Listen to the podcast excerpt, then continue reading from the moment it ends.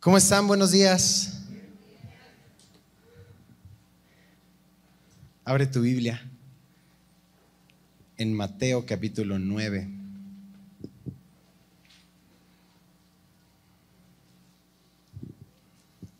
Qué bueno que están aquí, qué bueno que vinieron, amada iglesia.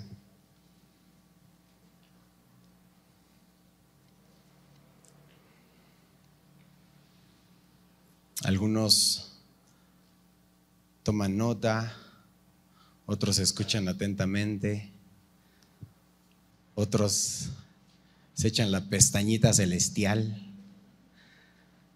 Y está bien, estás en un lugar seguro y la palabra es espiritual, entonces hablo a tu espíritu.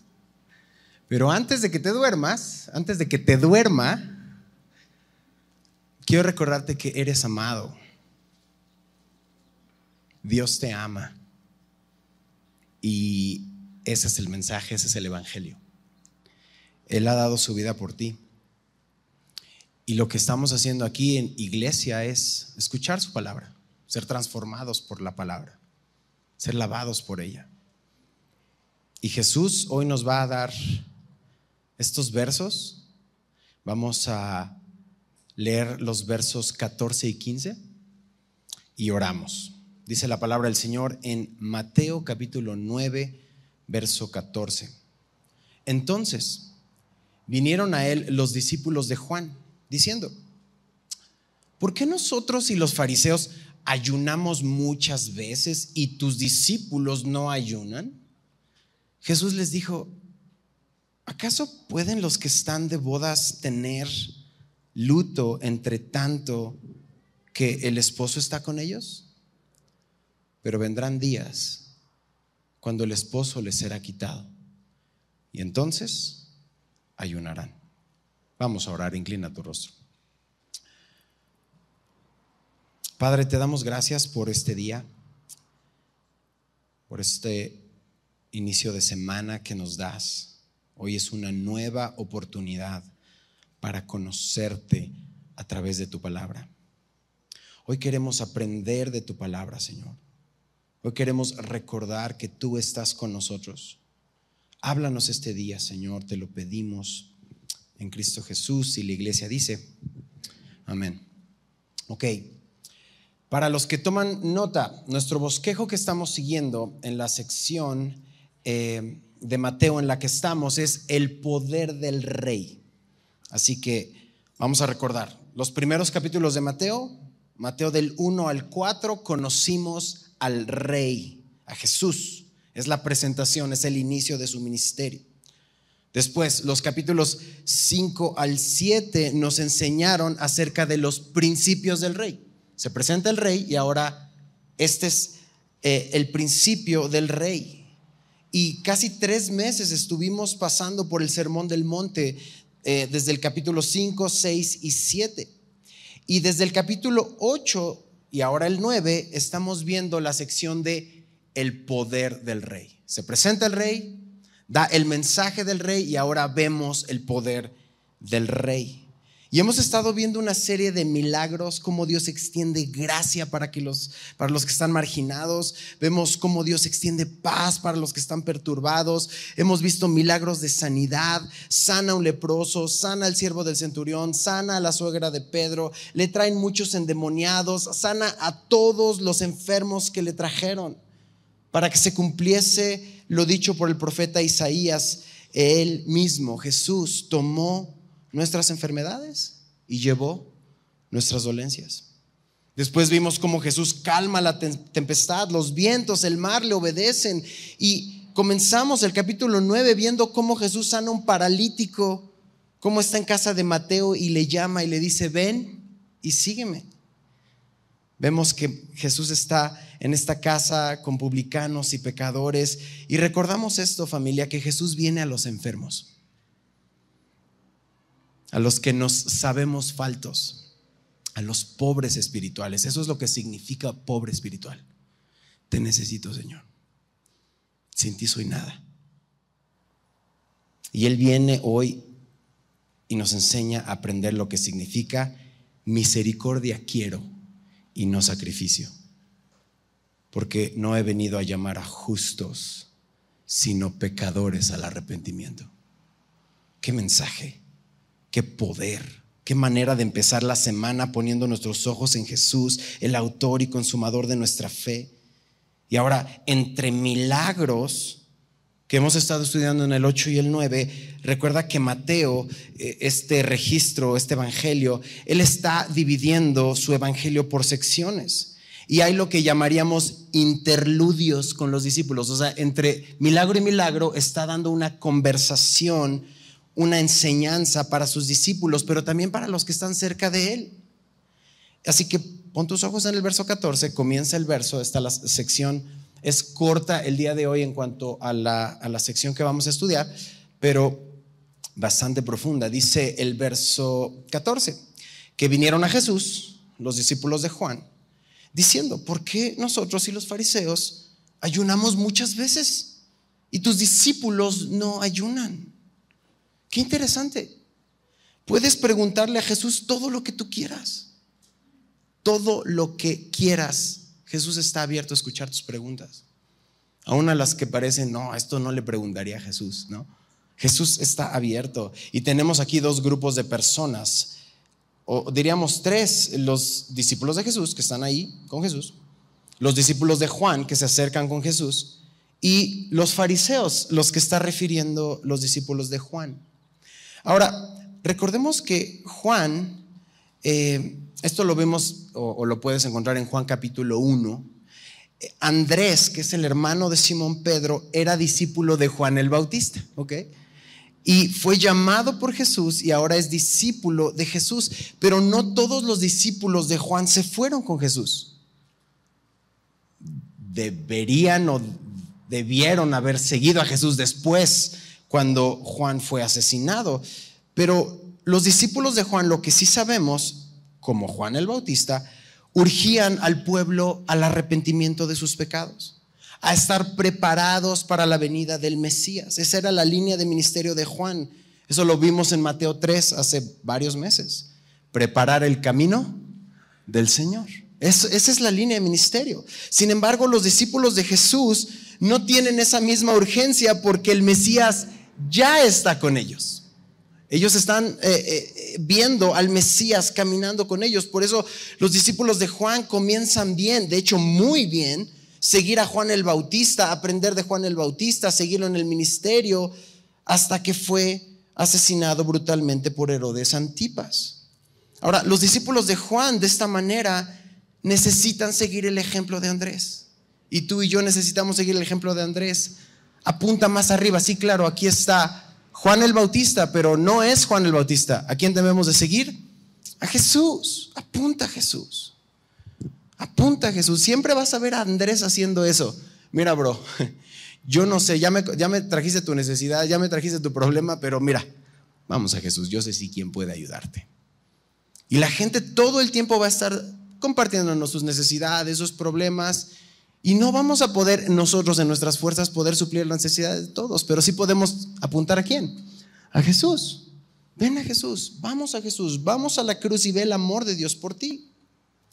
Y hacen una pregunta a Jesús así de, oye, vean a sus discípulos, a los discípulos de Jesús y ven lo que ellos hacen y dicen, y luego, ¿no? Eh, a eso suena esta pregunta. ¿Por qué nosotros y los fariseos ayunamos muchas veces? Subraya, muchas veces. Comparación, y tus discípulos no ayunan. Ellos ayunaban, los discípulos de Juan, y se comparaban con los fariseos que también ayunaban muchas veces. Ok, Benji, ¿cuánto es mucho? Mira, acompáñame rápido a Lucas 18. Lucas 18 en el verso 12 se refiere a la oración del fariseo, seguro te acuerdas de esta porción, que en el verso 12 dice, ayuno cuántas veces?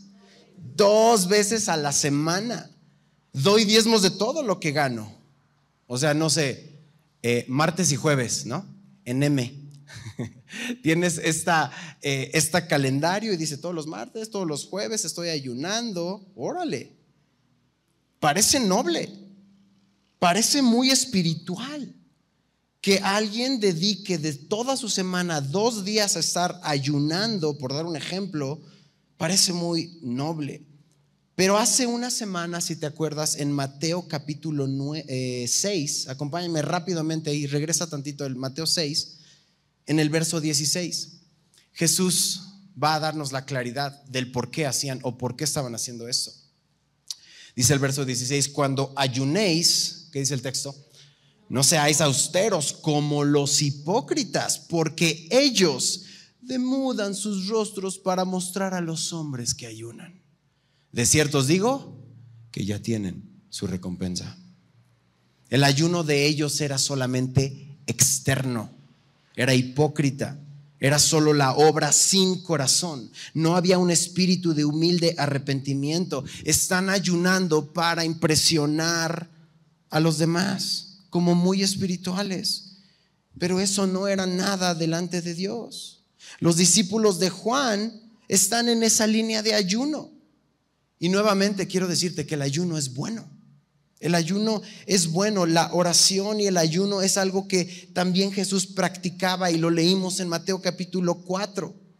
Es decir, son disciplinas espirituales que son buenas para la vida de un cristiano.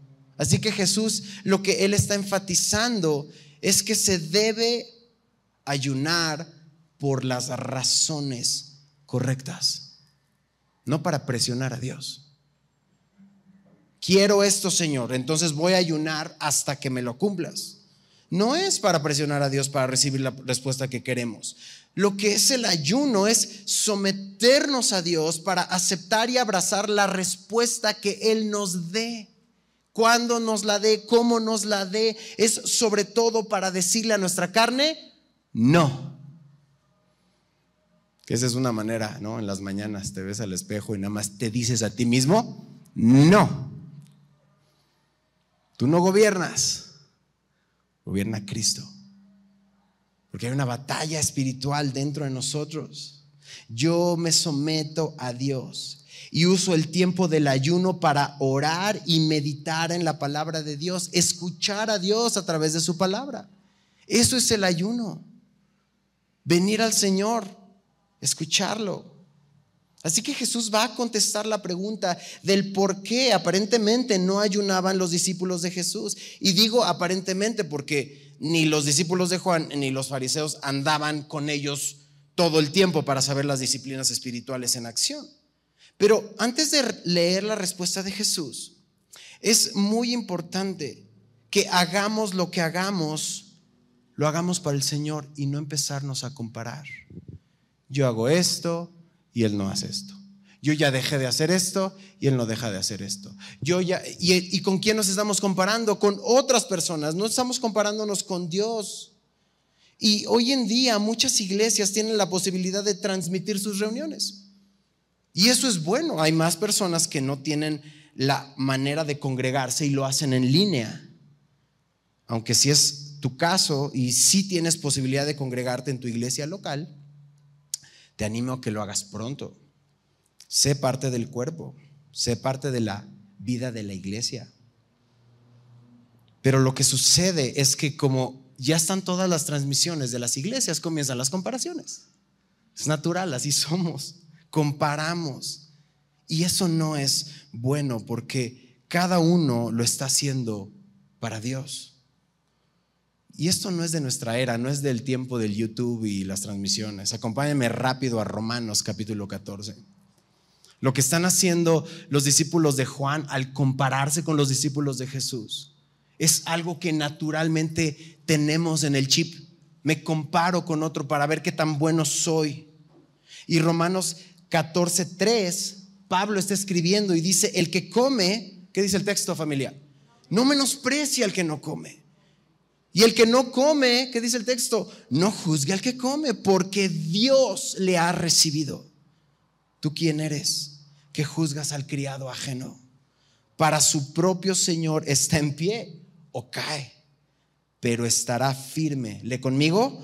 Porque poderoso es el Señor para hacerle estar firme. Uno hace diferencia entre día y día, otro juzga iguales todos los días cada uno, dice el texto, esté plenamente convencido en su propia mente. Con esto se afirma lo que Jesús viene enseñando solo en la porción anterior del domingo pasado. Misericordia quiero y no sacrificio. ¿Dónde está familia nuestro centro entonces? ¿Dónde está nuestra atención?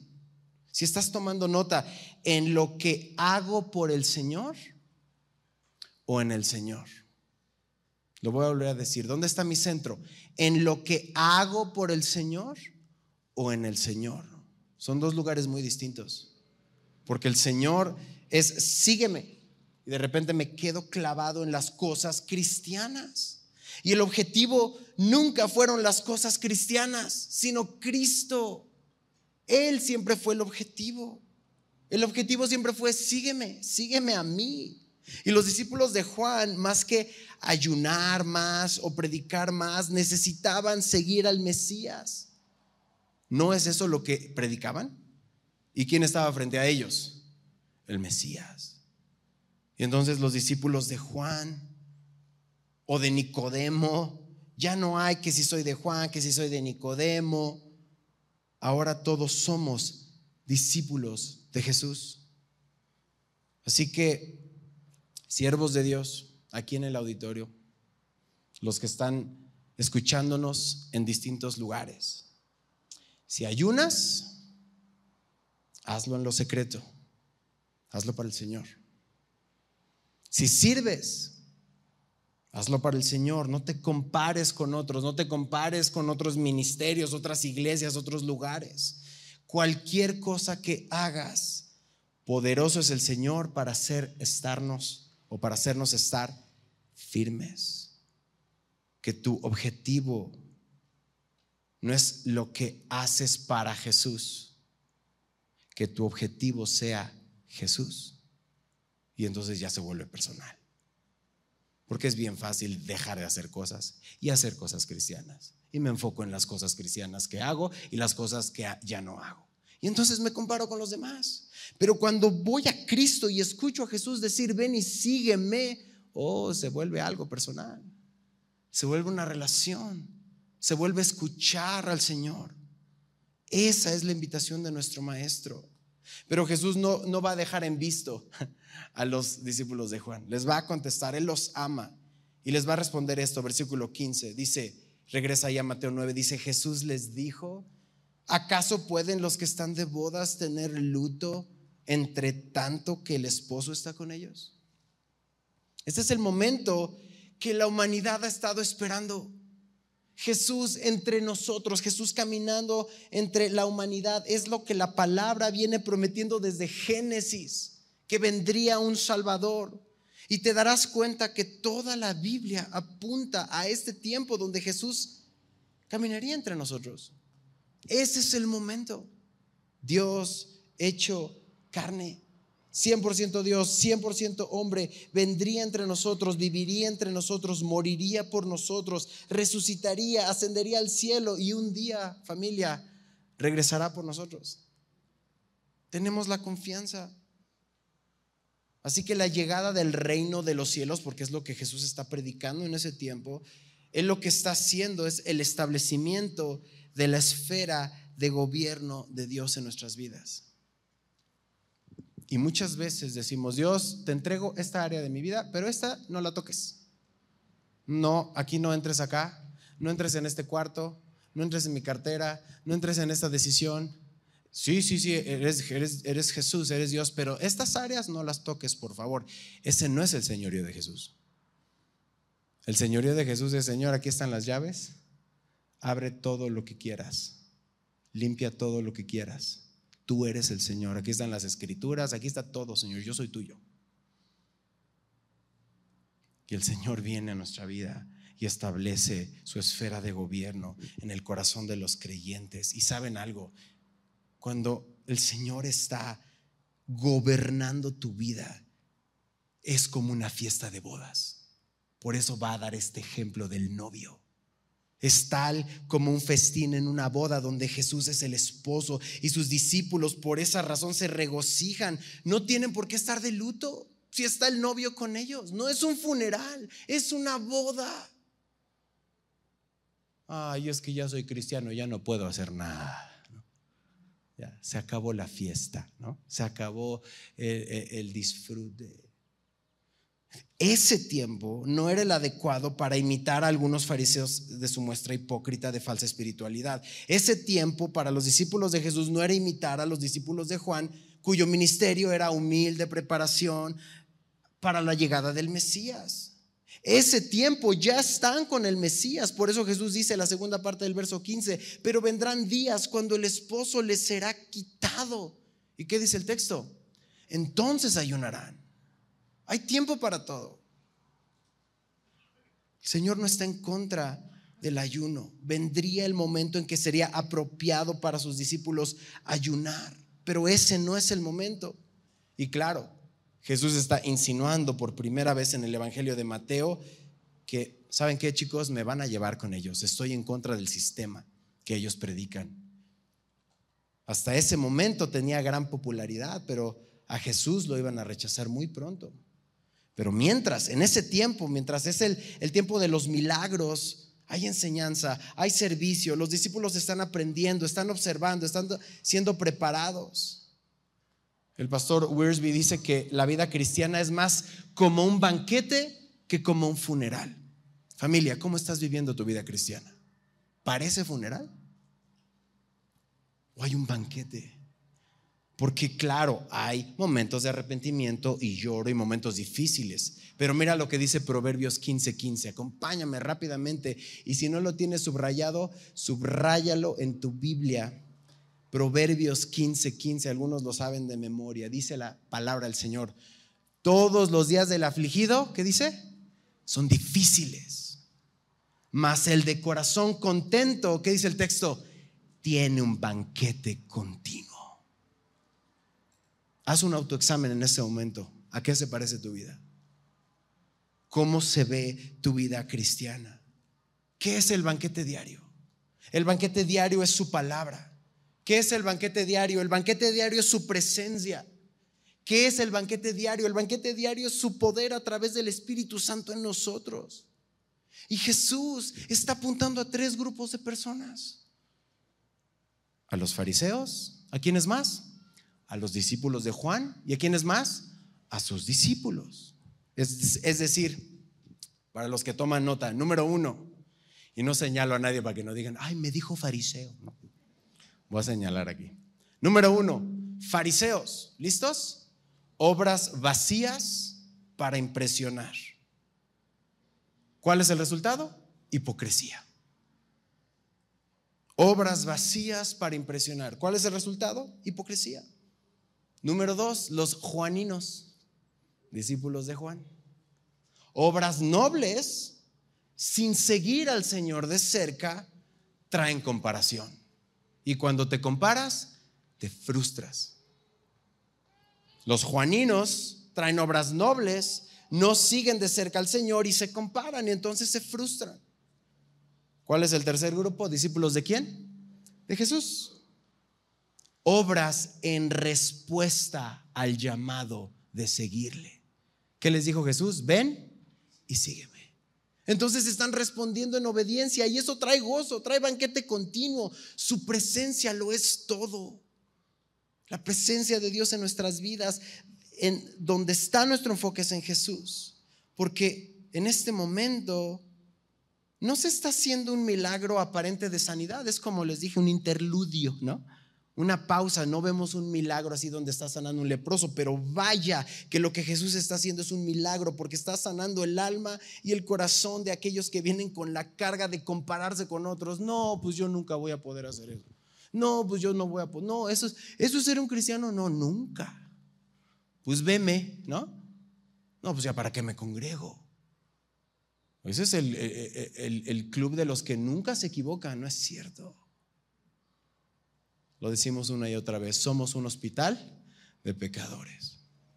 Necesitamos a Cristo todos los días. Y Jesús está haciendo eso en este momento, está sanando el corazón de aquellos que están cargados comparándose con otros. Deja de compararte con la gente, compárate con Cristo y te vas a dar cuenta que solo vas a caer rendido a sus pies porque nunca vamos a poder. O si has puesto tus ojos en una persona y te ha fallado, que todos nos ha pasado, terminamos frustrados. Pero cuando Jesús nos invita a poner nuestros ojos en Él es un baquete continuo. Muchos están esperando a un nivel, llegar a un nivel de tal espiritualidad para que entonces Dios me acepte y sea digno de que Jesús me reciba. ¿Tú crees que va a llegar ese día? No en nuestras fuerzas, no lo esperes. El Señor te va a ir arreglando en el camino, te va a ir limpiando, va haciendo su obra en ti. A tu ritmo, no te está forzando, te está llevando, pero por eso dice, ven a la boda. Jesús está invitando, ven a la boda, aquí está el novio, ven al banquete, ya está servido, disfruta mi presencia. No hiciste nada para que yo llegara ni para que te invitara a mi boda. Ven porque te amo. ¿Y qué fue lo primero que dijimos al empezar? Jesús te ama. ¿Puedes decirte a ti mismo, Jesús me ama? Ahora, créelo, ¿Jesús me ama? Abrázalo. Es verdad. Es verdad. Vivimos como si no nos amara. Vivimos como un funeral. Él te ama.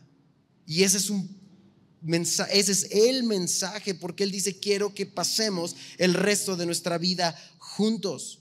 Por eso es la boda, para siempre. Y podemos hablar tanto acerca de por qué Dios usa constantemente la imagen de una boda. Mira, te voy a dar algunas palabras nada más, porque no podríamos tener el tiempo para terminar eh, en este enfoque. Una boda que implica expectación, preparación, emoción, unión, compromiso, permanencia, pertenencia, bendición, fructificación, multiplicación, familia, eternidad. ¿Cómo te suenan todas esas palabras? Y Jesús lo está haciendo. Ven a la boda, ven a que pasemos una eternidad juntos. Y Jesús les va a dar otro ejemplo. Regresa a Mateo 9, ve el verso 16, la primera parte. Y entonces Jesús le dice, nadie pone remiendo de paño nuevo, ¿en dónde? Vestido viejo. ¿Qué pasa si haces eso? El remiendo tira del vestido y se hace peor como decía un amigo, peor la rotura. Así que Jesús va a usar la ilustración de otra cosa cotidiana. Todos venimos con nuestro vestido, con, nuestro, con nuestra ropa. Y quiere una imagen cotidiana que tú y yo podamos entender. Del vestido y más adelante va a usar del vino. En un momento llegamos a esa última parte. Pero habla lo que sucede cuando parches nuevos se ponen en vestidos viejos. Y tú ahorita estás pensando quizá en el parche, en la moda, en la ropa, pero oh sorpresa que nos vamos a llevar. Parche nuevo en vestido viejo, vino nuevo en odre viejo, lo vamos a leer en un momento. Jesús lo que nos está diciendo es que si pones un parche nuevo en un vestido viejo, se va a hacer peor la rotura. Que si tú y yo intentamos tapar pedacitos un pedacito aquí, otro pedacito acá. Con las cosas que batallo, ponle otro, otro parche aquí y ponle otro parche acá, pero seguimos con la misma vestidura de siempre. No podemos estar haciendo buenas obras que cubran las malas. Eso es lo que el mundo hace. Se trata de lo que haces por Dios, ¿cierto? Para que te reciba cuánto doy, cuánto hago, y cuánto cambio, y cuánto dejo de hacer. Ese es un, ese es un vestido viejo y solo le estás poniendo parchecitos y se está rompiendo más y se está rompiendo más. Y Jesús está diciendo, deja de poner parches. No vas a poder cambiar en tus propios esfuerzos. Eso solo va a durar un poquito y se va a hacer peor. Jesús lo que está enseñando aquí es un cambio completo. Jesús hace una obra completa. Él te da un nuevo vestido completamente nuevo que no tiene nada que ver con nosotros. A eso le llama él una nueva vida. Jesús vino a darte vida nueva, una obra completa. Y perdón, no para hacerte una mejor versión de ti mismo. Vino a hacerte su hijo, adoptarte, hacerte nuevo. Y aunque tú vayas al espejo y digas, pues soy el mismo, no veo cambio. Aquí sigo.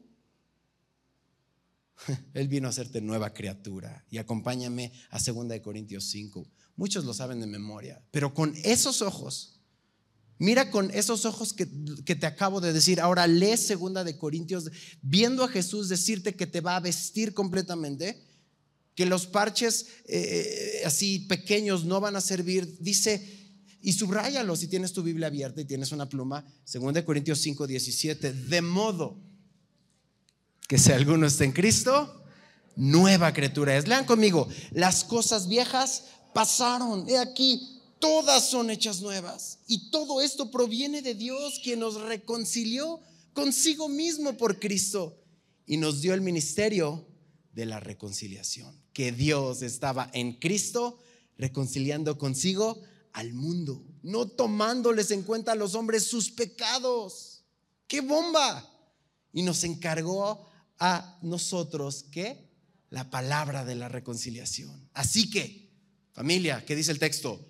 Somos embajadores en nombre de Cristo, como si Dios rogase por medio de nosotros. Os rogamos en nombre de Cristo, lee conmigo, reconciliaos con Dios.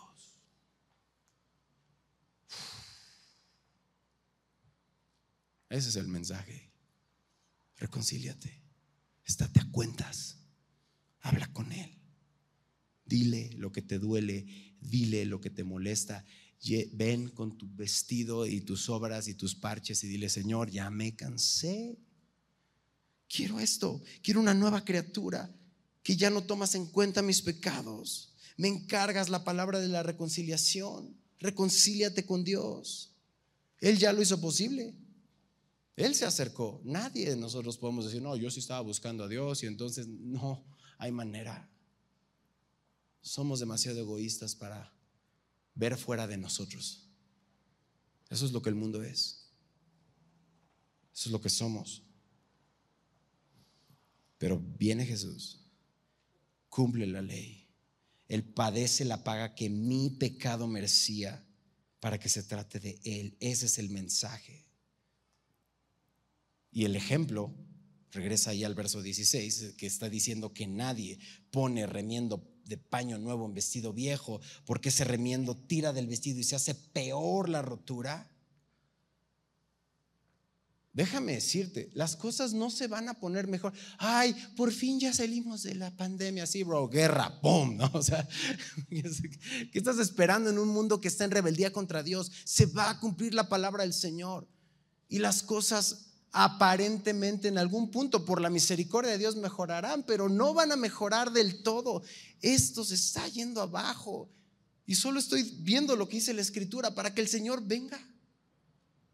Para que no pongamos nuestros ojos en lo material y en lo temporal. Y Jesús viene a cubrirnos por completo, no viene a poner parchecitos por eso esta imagen de estar cubiertos está en todo el Nuevo Testamento. Acompáñame a Gálatas 17. No, Gálatas 3, perdón, 27. Gálatas 3, 27. Dice, porque todos los que habéis sido bautizados en Cristo, de Cristo estáis revestidos. Ya no hay judío, ni griego, no hay esclavo, ni libre, no hay varón, ni mujer porque todos vosotros sois uno en Cristo Jesús. De Cristo estamos revestidos, familia. Somos uno en Cristo. Velo de esta manera. ¿Cómo es posible, siendo como soy, todo lo que yo he hecho y que Jesús me vea justo? Yo le llamo the Jesus jacket, la chamarra de Jesús. Llega y te pone su chamarra. Y Dios Padre, cuando te ve, ¿a quién ve? A Jesús. Camina con la Jesus jacket. La tienes puesta. Es tuya. Dios ya te cubrió. Aquí dice que de Cristo estáis revestidos. No vivas en tu condenación. Es que yo soy esto y es que yo soy. Sí, bro, todo está ahí.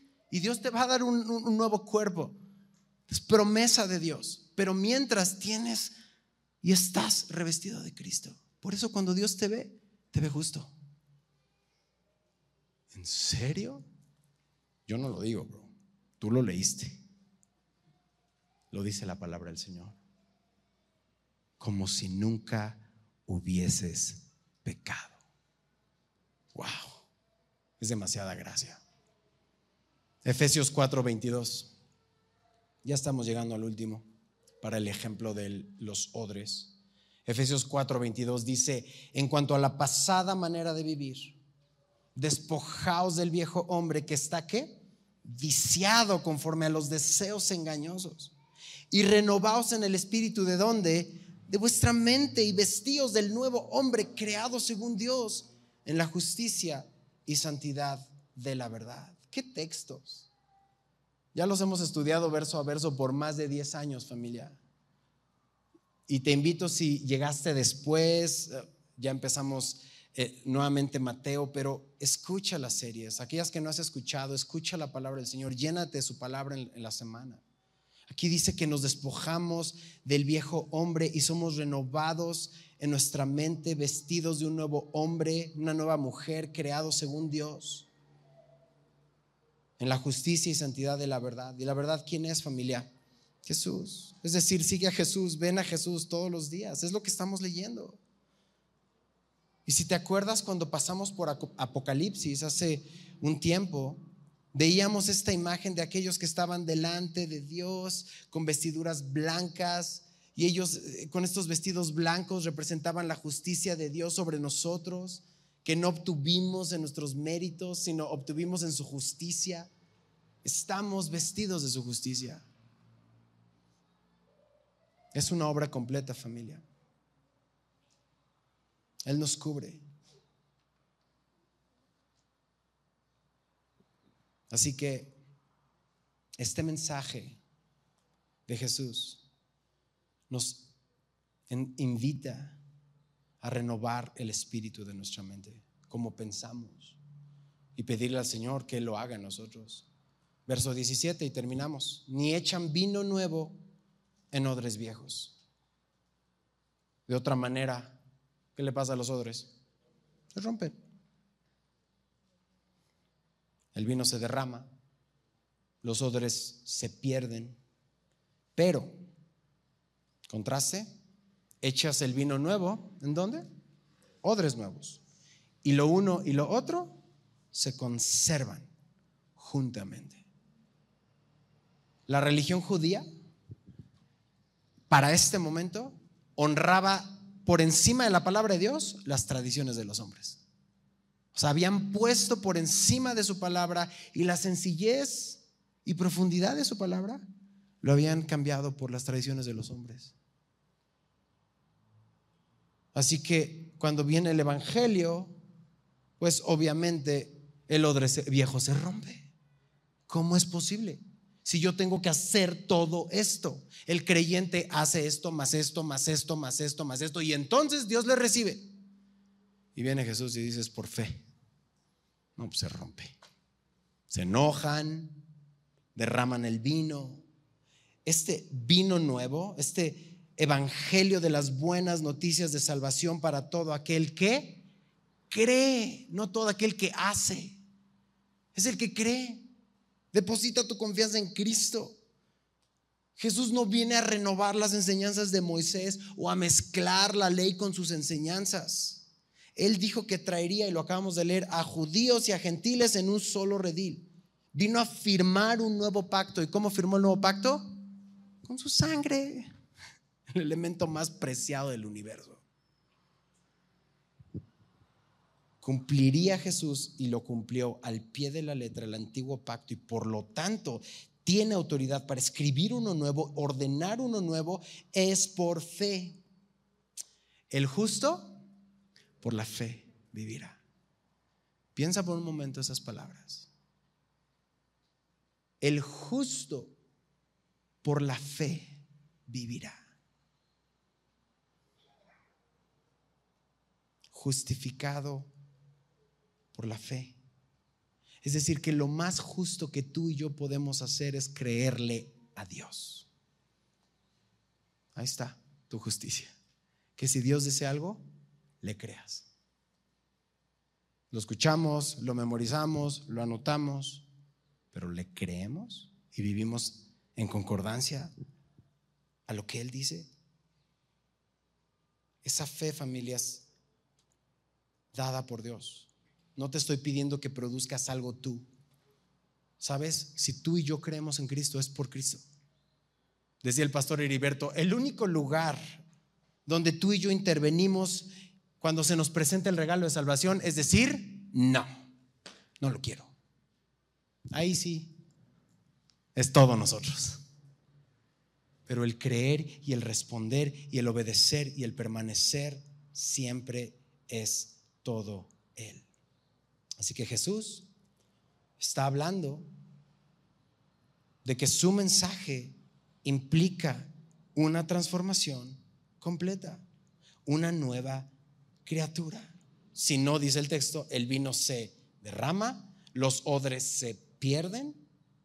Y lo que Jesús busca, lo que Jesús quiere es que ambos, el uno y el otro, si subrayaste el texto, se conserven juntamente. El Evangelio vivo en la persona. ¿Sabes qué es? Antes de salir estas cruzadas de evangelismo, no son malas, obviamente son buenas y necesarias, pero antes de eso, predícate el Evangelio todos los días. Oye, Benji, pero yo ya soy salvo. No, no es por salvación, es por santificación. Pensamos que el Evangelio, no, el Evangelio es level one. Es para los que vienen entrando. No, yo ya estoy en las profundidades. Bro, eso no es. El Evangelio es las profundidades y nos quedamos con el Evangelio todos los días. ¿Y cuál es el Evangelio? 1 Corintios 15, verso 3.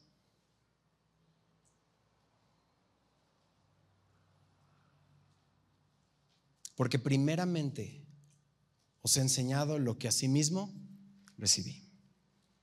Le conmigo, que Cristo murió por nuestros pecados conforme a las escrituras y que fue sepultado y que resucitó al tercer día conforme a las escrituras. Este es el Evangelio. Jesús murió por mí. Y quizá ya lo escuchaste mil veces, quizás la primera vez que lo escuchas. Pero Jesús te ama y dio su vida por ti. Responde ese amor. Él te está ofreciendo vida nueva. Él te está ofreciendo vida eterna. No está esperando algo de ti. Ya lo tiene todo, es Dios. Es autosuficiente, autoexistente. Quiere que tú disfrutes de Él. Así que cierra tus ojos y vamos a orar. Quiero orar contigo.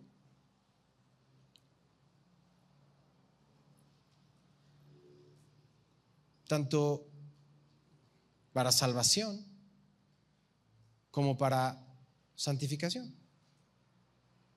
Y pedí que cerraras tus ojos porque quiero hacerte esta pregunta, quiero hacerme también esta pregunta. ¿Cómo te estás acercando a Jesús? ¿Como que aún me estoy preparando para seguirlo? ¿Estoy juntando las buenas obras para que por fin ya me acepte? O Él está en medio de ti poderoso, trayendo vida, dando fruto, banquete diario.